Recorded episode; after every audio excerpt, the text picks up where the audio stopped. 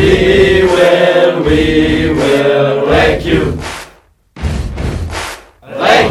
La radio du lycée des Eucalyptus. La discrimination est-elle en train de faire sa rentrée à l'école? En effet, c'est une préoccupation récente.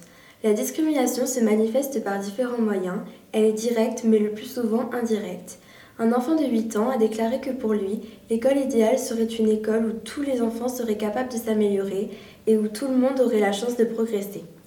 La société française reconnaît qu'elle est structurée par des pratiques discriminatoires dans la plupart des domaines, logement, emploi, et l'école n'échappe pas à ces pratiques, même si dans l'univers scolaire, les formes de discrimination peuvent être différentes des formes connues ailleurs. Un Français sur dix est victime de harcèlement. En effet, on peut douter et se demander si le fonctionnement réel de l'école est en cohérence avec les valeurs qu'elle affiche. Il y a différentes causes à la discrimination scolaire.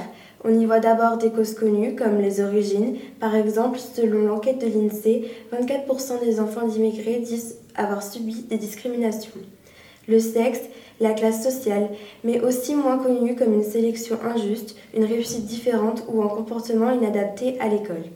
Cette discrimination se manifeste par différents moyens, comme dans l'éducation scolaire qui peut être inégale, un comportement inadapté de la part d'un professeur vis-à-vis d'un élève, ou bien des notes et donc une réussite différente.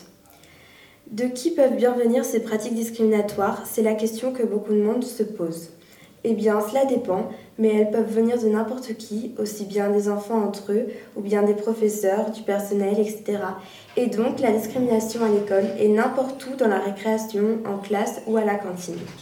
L'école aurait tout à gagner en se demandant ce qui pourrait être discriminatoire dans son fonctionnement si elle veut réduire les inégalités dans la société.